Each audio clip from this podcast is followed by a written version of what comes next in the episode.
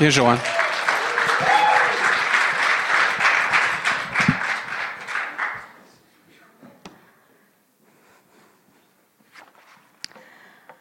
Je pense que je vais commencer par la prière. Merci Seigneur. Seigneur, je te remercie pour chacune des personnes qui est ici. Ce matin, tu veux leur parler, tu veux les toucher, tu veux nous faire du bien en tant qu'Église, en tant qu'individu. Seigneur, on est ici parce qu'on est tes enfants bien-aimés, puis tu veux nous démontrer ton amour. Je te demande de le faire pour chacune des personnes qui est ici ce matin. Amen.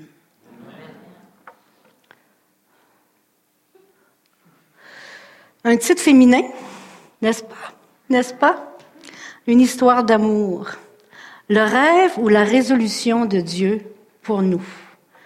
On parle souvent au début d'année de les résolutions que nous on prend, mais Dieu a une résolution pour l'Église et pour chacun de nous personnellement. Ce matin, c'est ce qu'on va regarder. On sait que Jésus, c'est le Dieu qui est venu nous aimer, qui est venu démontrer l'amour de Dieu personnellement aux différentes personnes. Au départ, le désir de Dieu, c'était une relation constante avec Adam, avec Ève. Il voulait une relation jour après jour, minute après minute avec nous.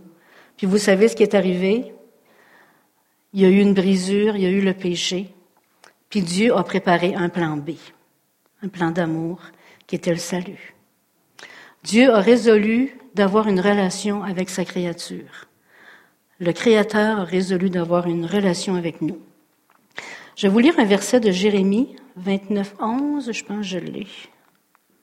Jésus le Dieu qui nous aime. Car je connais les projets que j'ai formés sur vous, dit l'Éternel. Projets de paix et non de malheur, afin de vous donner un avenir et de l'espérance. On sait que Dieu prouve son amour envers nous par la croix.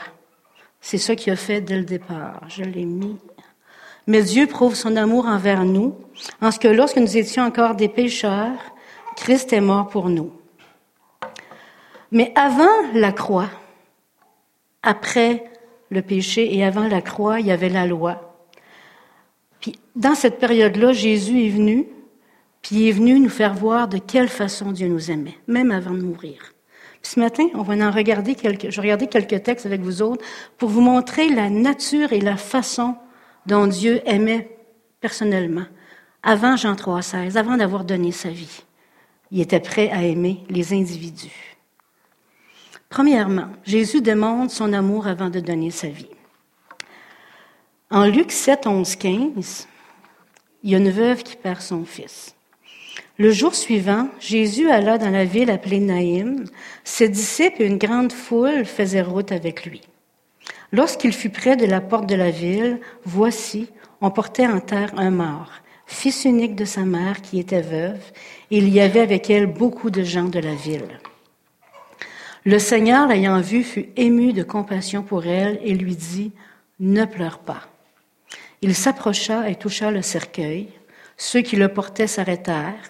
Il dit, Jeune homme, je te le dis, lève-toi. Et le mort s'assit et se mit à parler.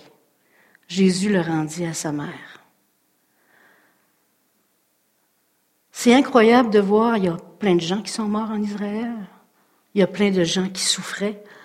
Jésus croise un cortège funèbre où il y a plein de gens qui pleurent. Dans le temps, il engageait des pleureuses. J'aurais été zéro dans ce rôle-là. Mais je connais une couple de gars ici qui serait pas pire. Mais il y avait des gens de la ville avec eux, il y avait des gens qui pleuraient, il y avait des gens qui avaient mal. Mais Jésus a reconnu quelle était la personne qui souffrait.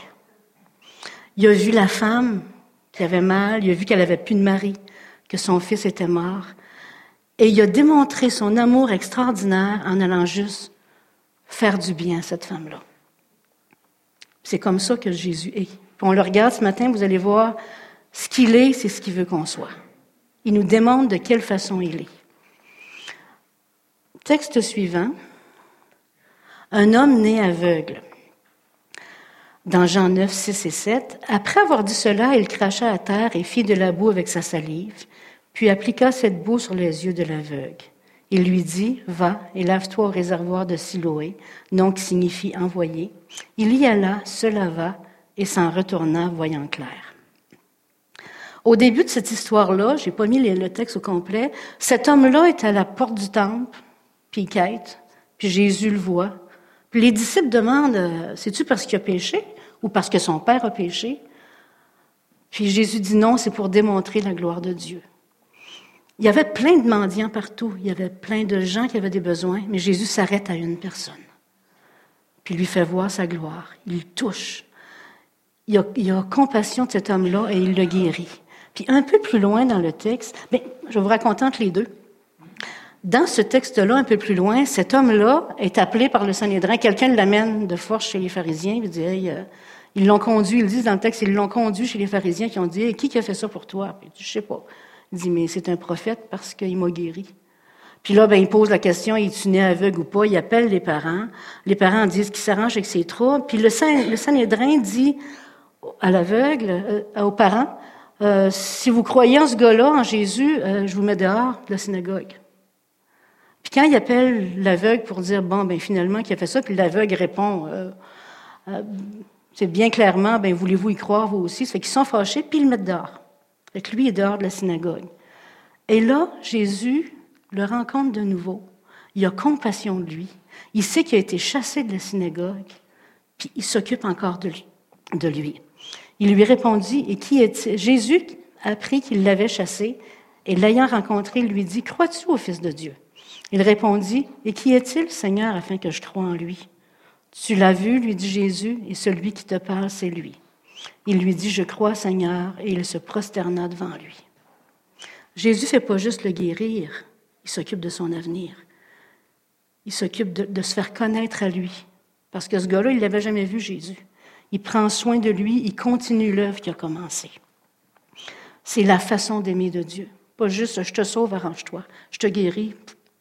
Non, je prends soin de toi, je continue à prendre soin de toi. Un autre passage un paralytique à une piscine.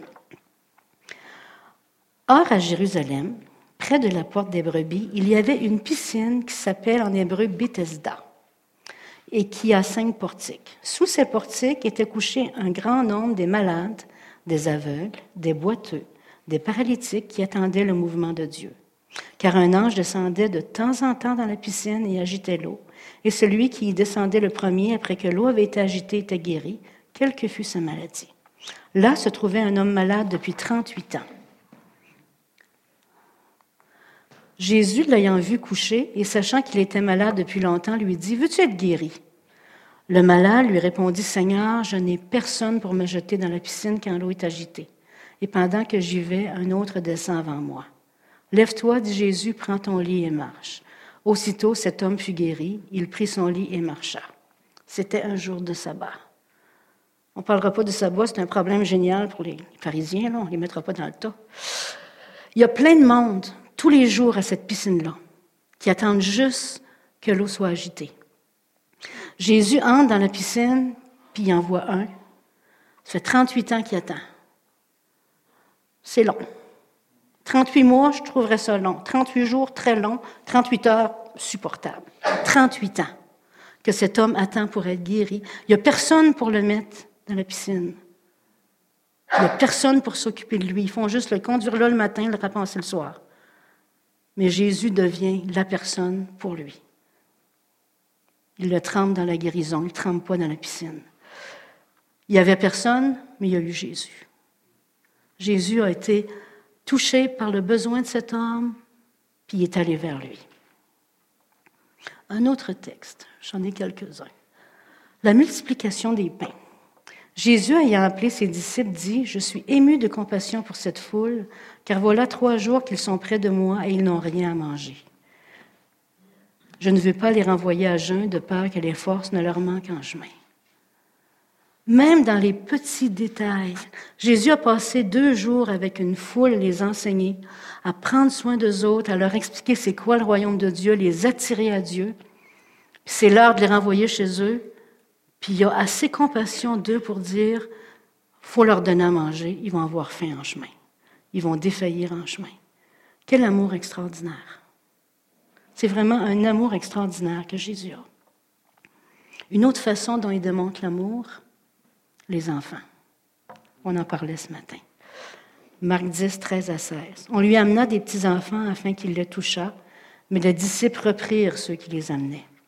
Jésus, voyant cela, fut indigné et leur dit, Laissez venir à moi les petits-enfants et ne les en empêchez pas, car le royaume de Dieu est pour ceux qui leur ressemblent. Je vous le dis en vérité, quiconque ne recevra pas le royaume de Dieu comme un petit enfant n'y entrera pas. Puis il les prit dans ses bras et les bénit en leur imposant les mains. C'était nouveau qu'un adulte s'occupe d'enfants. Dans beaucoup, beaucoup de cultures, les enfants, c'est quand ils vont être grands, ils vont être utiles. Quand ils vont être grands, qu'ils vont avoir un bon travail, ils vont être utiles à la société. Quand ils vont être moins bruyants, ils vont être utiles, ils vont être importants. L'amour de Jésus pour les enfants est extraordinaire. Ça fait partie de l'amour qui nous démontre, puis qui démontre qu'on doit avoir, comme les trois autres, de prendre soin des gens, de prendre soin de leurs besoins, de réaliser quand ils sont fatigués puis qu'ils ont faim, de prendre soin des enfants. Jésus aussi fait quelque chose d'extraordinaire dans ce temps-là. Il n'était pas encore mort. Il n'avait pas encore commencé le salut. C'était encore des sacrifices qui se faisaient, mais Jésus avait déjà commencé à pardonner. Il n'avait pas attendu que, ce soit la croix. Il pardonnait. entre les deux, entre le temps du sacrifice et le temps où il meurt, il avait commencé à pardonner à des gens, à distribuer le pardon. Je vous lis ce texte-là aussi. Comme il continuait à l'interroger, il se releva et leur dit que celui de vous qui est sans péché lui jette la première pierre, jette la première prière contre elle. Et s'étant de nouveau baissé, il écrivait sur la terre. Quand ils entendirent cela, accusés par leur conscience, ils se retirèrent un à un. Puis, depuis les plus âgés jusqu'au dernier, et Jésus resta seul avec la femme qui était là au milieu. Alors, s'étant relevé, ne voyant plus que la femme, Jésus lui dit, Femme, où sont ceux qui t'accusaient? Personne ne t'a condamné. Elle répondit, Non, Seigneur, et Jésus lui dit, Je ne te condamne pas, toi non plus. Va et ne pêche plus. Un autre texte sur le pardon. Un homme est descendu du toit. Des gens vinrent à lui amenant un paralytique porté par quatre hommes. Comme ils ne pouvaient l'aborder à cause de la foule, ils découvrirent le toit de la maison où ils étaient, et ils descendirent par cette ouverture le lit sur lequel le paralytique, était couché. Jésus, voyant leur foi, dit au paralytique, au paralytique, Mon enfant, tes péchés sont pardonnés.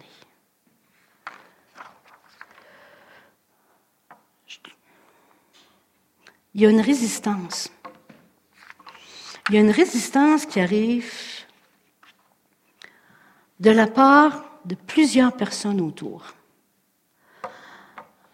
Les gens du peuple, certains croient en Jésus, certains voient les miracles, sont étonnés, certains disent que ça vient de Dieu, d'autres vont dire que ça vient de Satan. Il y a une résistance des pharisiens, que ce soit à cause du sabbat, que ce soit à cause des guérisons euh, non prévues, que ce soit... Il fallait que les gens aillent voir les, pharisiens, pour, pas les pharisiens, mais au, temple, quand il y avait besoin de guérison. Il y a une résistance qui se fait. Je me rends compte que quand je regarde, on dit que c'est seulement les pharisiens, mais il y avait des pharisiens qui croyaient, d'autres pas. Il y avait des, gens du peuple qui croyaient, d'autres pas. Même chose pour le Sanhédrin et même pour les Romains. Tout, ce monde-là a besoin, Dieu est en train de préparer un tournant. Puis moi, je me souviens, quand j'étais euh, adolescente, il y avait une amie qui avait une auto, puis elle appelait ça son auto Power Bra. Tu sais, tu tournes, puis tu tournes, puis tu forces pour finir par tourner un coin. Ben, je pense que c'est ça que c'était un peu qui se passait dans le peuple. Dieu était en train de préparer un tournant dans la vie du peuple, dans la vie du monde entier, dans la vie des Juifs, parce que ça allait passer du sacrifice au pardon reçu. Puis il était en train d'essayer de faire tourner ça, puis c'était pénible. C'était difficile. Il y avait des gens qui étaient contre, qui n'étaient pas contents. Tandis que pour ceux qui ont embarqué dans cette vision-là, moi, je suis déjà allée à Québec à un moment donné avec un de mes patrons. On était en Jaguar. Ça tourne tout seul. Ceux qui ont décidé de marcher avec Dieu, ça tourne tout seul. C'est pas du power bro. C'est pas du difficile. Tu je me souviens, à tourner, à tourner, puis c'est alors, fou, ça revenait. Tu c'est, choisir de marcher avec Dieu, c'est pas mal plus facile. C'est un défi qu'on a pour nous. Je sais pas ce que j'ai là. Le peuple, les pharisiens, le Sanhédrin, les Romains. Il y en a qui tournaient de force, puis que ça ne tournait pas. Puis il y en a qui se laissaient embarquer dans la petite voiture facile. Dans l'histoire, il y a eu beaucoup, beaucoup, beaucoup je vais trouver où je suis dans, dans mes papiers. Dans l'histoire, il y a eu énormément de changements qui sont faits après le salut de Jésus. Puis dans ces choses qui sont arrivées, on voyait que ce que Jésus avait fait, ce que je vous montrais tantôt, la compassion, l'amour des enfants, de prendre soin des gens qui avaient faim, de présenter le salut en Jésus, de pardonner, on le retrouvait parce que les gens qui se mettaient à marcher avec Jésus le démontraient. Premièrement, dans l'Église naissante. Je l'ai pas, mis le texte au complet, mais dans l'Église naissante, à un moment donné, Jésus euh, pas Jésus, Pierre et Jean montèrent ensemble au temple à l'heure de la prière. C'était la neuvième heure. Il y avait un homme boiteux de naissance qu'on portait et qu'on plaçait tous les jours à la porte du temple appelé la Belle, puisqu'il demandait l'aumône à ceux qui entraient dans le temple. Cet homme, voyant Pierre et Jean qui allaient entrer, leur demanda l'aumône. Pierre, de même que Jean, fixa les yeux sur lui et dit Regarde-nous. Il les regardait attentivement, s'attendant à recevoir d'eux quelque chose. Alors Pierre lui dit Je n'ai ni argent ni or, mais ce que j'ai, je te le donne au nom de Jésus-Christ de Nazareth. Lève-toi et marche. Ça, c'est arrivé après le baptême du Saint-Esprit. Il était 120 dans une chambre haute, il avait suivi Jésus, il avait accepté de prendre le tournant qui allait les conduire à un monde nouveau. Il y a eu 3000 personnes de sauvées par la prédication de Pierre cette journée-là. Et après ce, miracle-là que Dieu a fait, que Jésus a fait pour cet homme. Ils se sont retrouvés dans le temple en train de parler et ils sont sortis de là. Il y avait 5000 personnes de sauvées, 2000 de plus. Parce que Dieu était en train de faire quelque chose de grand. Dans l'Église naissante, euh, j'ai juste mis la référence aussi. La multitude de ceux qui avaient cru étaient tous d'un même cœur et d'un même âme. Ils mettaient leur bien commun. Ils partageaient les choses ensemble. Ils prenaient soin les uns des autres. Personne n'avait trop. Personne ne manquait de rien. C'était un amour qui se propageait de un à l'autre parce qu'ils avaient commencé à faire le tournage, à être comme Jésus. Et Dieu a fait des choses comme ça dans l'histoire. Je l'ai vu, je suis allée lire un paquet de revivalistes ou de, de gens. Il l'a fait de façon soutenue, souvent et beaucoup. Je vais vous en montrer un parce qu'on connaît encore ce groupe-là l'armée du salut. En pleine révolution industrielle à la fin du 19e siècle, le pasteur William Booth est choqué par les conditions de vie indignes du monde ouvrier, notamment dans l'Est de Londres. Il va créer en 1865 ce qui allait devenir en 1878 l'armée du salut pour répondre aux besoins matériels, spirituels des plus démunis. Aux femmes et aux hommes vivant dans des conditions de vie et de détresse révoltantes, William Booth propose d'assouvir leur aspiration spirituelle et de besoins matériels. Le pasteur Booth, en quête d'efficacité, s'inspire du modèle militaire pour structurer une armée afin de répondre aux besoins élémentaires et de redonner des conditions de vie décentes aux plus démunis, conditions nécessaires pour qu'ils puissent trouver Dieu. Une triple mission se résume dans sa devise Soup, Soap, Salvation. Soupe, savon, salut. Pour ceux qui ne comprennent pas l'anglais.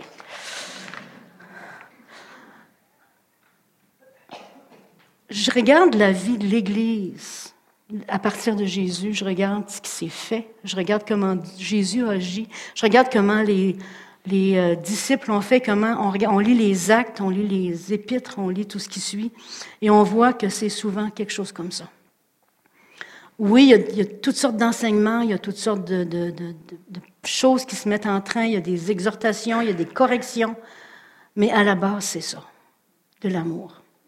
De l'amour les uns pour les autres, de l'amour qui voit le besoin de l'autre, l'amour qui voit la soif de l'autre, l'amour qui est disponible.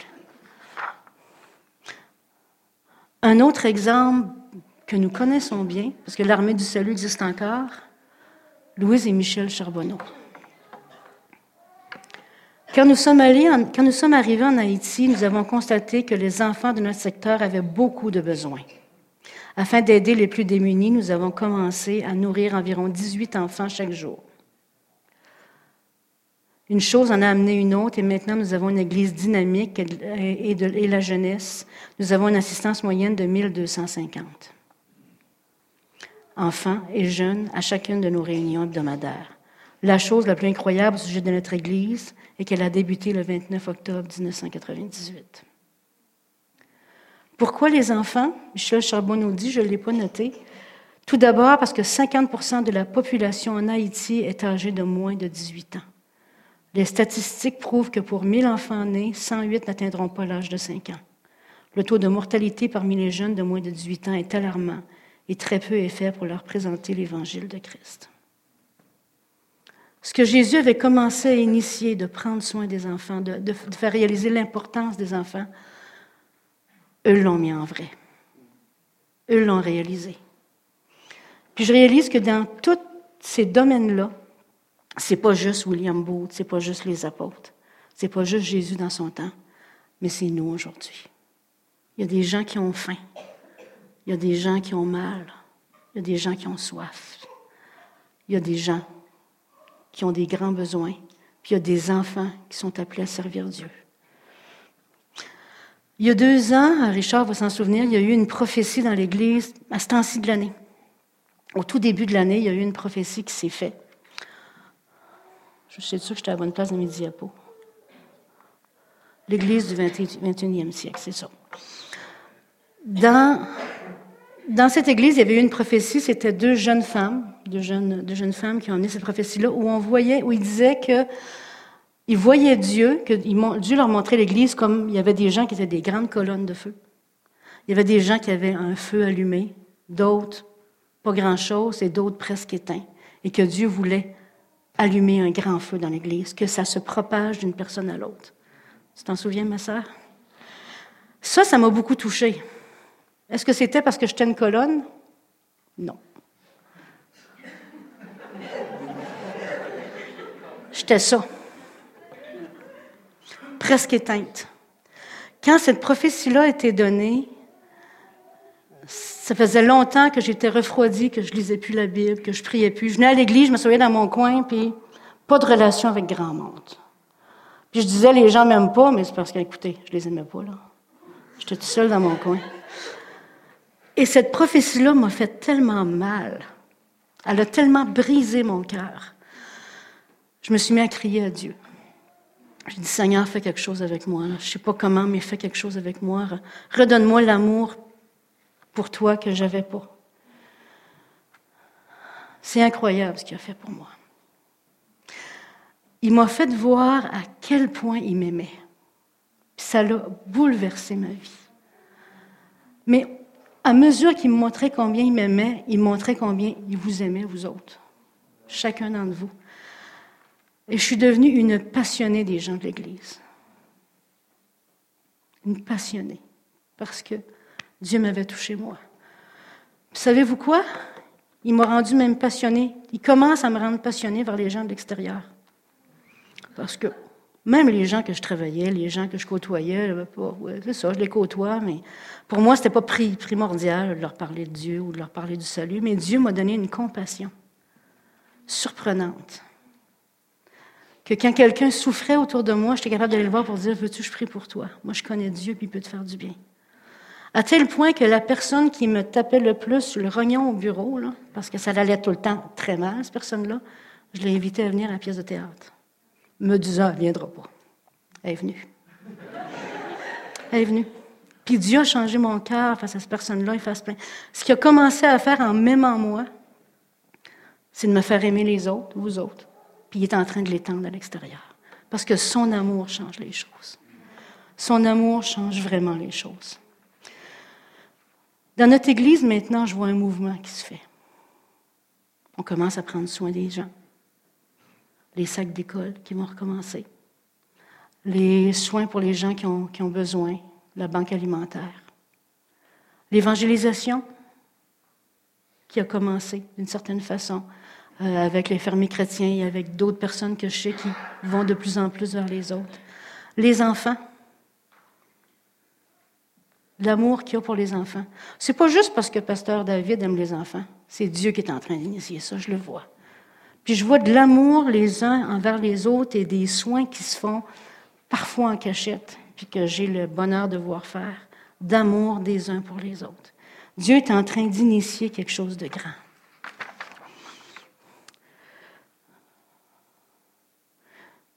Jésus il a brassé les habitudes dans son passage en Israël. Puis nous, les êtres humains, on aime ça, les habitudes. Ça mange de même. Je le sais, je suis une vieille fille, gars. De même. On va pas comme ça ni comme ça. C'est ça la direction. Mais Dieu a changé mon cœur. Puis je me rends compte que, comme il a fait pour Israël, il a changé des choses. Ça n'a pas été facile pour le peuple d'Israël. Il a tellement pas eu le choix que le temple a été détruit. Fini les sacrifices. Il y en a qui n'ont pas changé d'idée encore mais il a fait pour. Puis dans cette Église, c'est ce que Dieu est en train de faire. Est-ce que je veux être le power bras ou la Porsche? Je vais prendre la Porsche. Je veux, je veux aller où Dieu veut que j'aille. Et je veux que l'Église aille où Dieu veut, qu'elle aille. On n'a pas besoin d'avoir peur de ce que Dieu va faire. Parce qu'il nous aime tellement, tellement puis ce qu'il veut faire pour l'Église est tellement grand. Si on est disponible, si on est malléable, on va voir des choses extraordinaires se passer. Aujourd'hui, je vous le disais, je vois l'amour qui grandit, les enfants qui sont aimés, des dons pour les autres, une vision pour en avant. Il y a un mouvement de Dieu qui est commencé dans l'Église. Ça me fait un peu penser la période entre le sacrifice et la mort de Jésus où il démontrait son amour. On est un peu dans cette période-là. Mais watch out après. Car je connais les projets que j'ai formés sur vous, dit l'Éternel, projets de paix et non de malheur, afin de vous donner un avenir et une espérance. Il veut nous conduire au meilleur pour nos vies, puis c'est pas pénible. Combien de fois on entend Ah, si je me donne à Dieu, puis si je fais ce qu'il veut, ça va me coûter un prix. On va en parler, j'ouvre une parenthèse. Dans la vie de tous les jours, là, c'est égal. Ceux du monde ont des problèmes. Si tu ne marches pas avec Dieu, tu vas avoir des problèmes et des souffrances. si tu marches avec Dieu, tu vas avoir aussi des souffrances et des, des, choix à faire. Mais tu as le choix entre marcher dans le monde, d'être pogné tout seul avec tes problèmes, de ne pas dormir la nuit, de faire des, des cauchemars, puis de faire des ulcères d'estomac, ou de marcher avec Dieu, puis que dans les problèmes, il est avec vous tous les jours que dans les problèmes, l'Éternel combattra pour toi. Franchement. Hein? On va laisser faire. Marcher avec Dieu. Ça vaut la peine. Puis j'aime pas l'expression ça vaut la peine. Ça vaut, ça vaut la joie, on va dire. Dieu va changer des choses dans nos vies. Puis des fois, c'est pas. On pense tout le temps ça va être dur. Ah, ils vont me dire de lâcher ça, ils vont me dire de lâcher ça.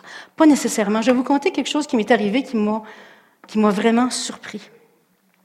Moi, je suis euh, pas une façonnée d'annonces télé, ça fait que j'enregistre, je préenregistre à peu près plein de choses qui s'enregistrent tout seul. L'émission de chaque semaine. Plusieurs font ça, nous sommes des télussures, on connaît comment ça marche. Mais à un moment donné, il y a une émission que j'écoutais qui était pas si mal que ça. C'était policier, c'était, on voyait le mauvais côté de la race humaine, mais c'était pas, euh, c'était pas diabolique, là, c'était pas méchant, c'était pas. Euh, ben, c'était pas beau, mais en cas. mais Dieu m'a jamais dit d'arrêter de l'écouter. Ça fait qu'elle s'enregistrait. Mais à chaque fois que j'arrivais pour l'écouter, c'est comme, ah, ça me tente pas. Je le tassais. Puis la fois d'après, ça me tente pas. Je le tassais. À un moment donné, je me rends compte, j'en ai comme 15, 20 enregistrés, puis ça me le tente pas. Puis je dis, ça me le tentera pas. Je fais, efface la série. Vous souvenez-vous du verset, je ne le sais pas par cœur, je ne l'ai pas noté, où Dieu dit que Jésus tressaillit de joie par le Saint-Esprit.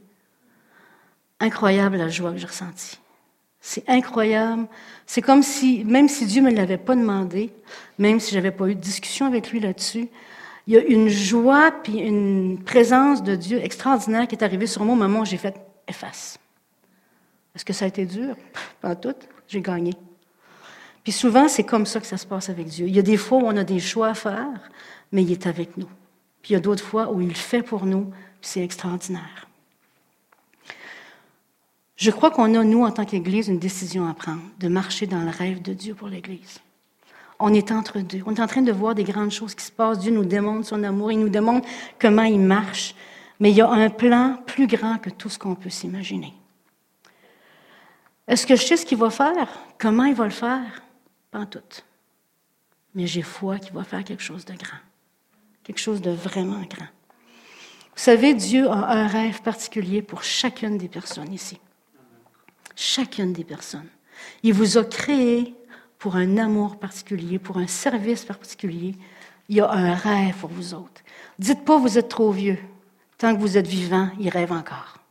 Dites pas vous êtes trop jeune. Il rêve pour vous, il va vous donner ce qu'il faut. Dites pas vous êtes trop occupé. Dieu, c'est votre temps. Il y a un rêve. Dieu avait un rêve pour moi. Pour le moment, il a commencé à me remontrer, à dire Regarde, je ne t'ai pas laissé tomber malgré, malgré la lumière presque éteinte. C'est pareil pour tout le monde. Il y a un rêve extraordinaire. Puis à travers ce rêve-là, pour chacun de nous, Dieu a un rêve pour l'Église. Moi, je ne sais pas c'est quoi les projets que le comité et que Pasteur David a en tête pour cette année. On va le savoir la semaine prochaine. Mais Dieu, on pense, nous, oh, on a choisi un comité, on a choisi un pasteur. Dieu a choisi un comité, Dieu a choisi un pasteur et Dieu les dirige. Je te fais confiance, Samuel. Je te fais confiance, Israël. Richard, je ne sais pas où tu es, mais je te fais confiance. Benoît aussi. Puis toi. Je vous fais confiance. Parce que c'est Dieu qui vous a mis là. Mais je vous avertis, le rêve va être bien plus grand que ce que vous pensez. Les Juifs ne savaient pas, les disciples ne savaient pas à quel point ça allait être grand. Ça va être ça. Puis on a un choix à faire. Vais y aller. Je vais y aller. On a un choix à faire cette année. Puis Dieu a tellement, tellement, tellement, tellement un rêve pour vous autres, pour votre vie. Il veut vous utiliser, il veut vous faire du bien. Vous n'avez pas besoin d'avoir peur, c'est Dieu. Il vous aime tellement. Ayez pas peur de ce qu'il a prévu pour vous. Ayez pas peur de lui dire, garde, fais ton rêve en moi, rallume l'amour en moi. Vous savez pas à quel point c'est bon. Vous savez pas à quel point c'est bon. Il a résolu de vous donner plus de son Saint-Esprit. Il a résolu de vous donner plus de son amour, de vous utiliser plus les uns pour les autres, de vous utiliser dans l'évangélisation. Il veut accomplir ce rêve-là cette année. Il va le commencer cette année, puis ça va aller plus loin que ça. Je parle de notre Église parce que moi, j'ai un rêve pour l'Église. Puis j'ai tellement prié pour beaucoup, plusieurs ont eu des cartes de Noël, puis je leur disais que le rêve de Dieu s'accomplisse sur vos vies. Je le veux tellement. Il y a beaucoup de gens pour qui j'ai prié ici. Ceux que je ne connais pas, mais je prie en général, parce que je veux que le rêve de Dieu s'accomplisse. Dieu a des plans merveilleux pour les individus, pour les familles, pour les enfants, pour notre ville, pour notre région. Je prie pour les petits que j'ai dans ma classe de 3-4 ans. Quand je prie pour eux individuellement, je demande à Dieu qu'il fasse son rêve sur leur vie. Combien de fois on a entendu des prédicateurs dire J'ai su très, très jeune enfant que Dieu m'avait appelé. Dieu appelle tous les enfants. Peut-être pas être prédicateur, mais à le servir dans le rêve qu'il y a pour eux. C'est merveilleux. Moi, je suis contente de les voir là tous les, tous tous les dimanches parce qu'ils touchent mon cœur. Ils me font voir à quel point il y a de l'avenir dans l'Église. Il y a un rêve de Dieu pour l'Église. Ma phrase que j'ai le plus dit à Dieu cette année, puis l'année passée, parce que cette année n'est pas très longue, c'est Seigneur, c'est toi qui décides. C'est toi qui décides. Je me mets en prière, je me lève la nuit, je parle au Seigneur, je dis c'est toi qui décides. Fais donc le meilleur. Je rêve le meilleur pour l'Église. Amen. Je vais demander aux musiciens de revenir. Je n'ai pas été très longue. Si vous désirez embarquer dans ce rêve-là, si vous désirez être disponible pour ce rêve de Dieu-là, embarquer dans la Porsche avec Dieu, je vous invite à venir en parler au Seigneur. Certains d'entre vous, vous êtes déjà des colonnes dans l'Église. Venez demander à Dieu de vous donner plus. Certains d'entre vous, vous avez soif. Vous avez soif de recevoir de Dieu. Je vous invite à venir, à vous avancer. Ensemble, on va demander à Dieu le meilleur pour l'Église, le meilleur pour nos vies. Que son rêve puisse s'accomplir sur chacun d'entre vous. Amen. C'est que je vous invite à vous avancer. On va louer Dieu ensemble.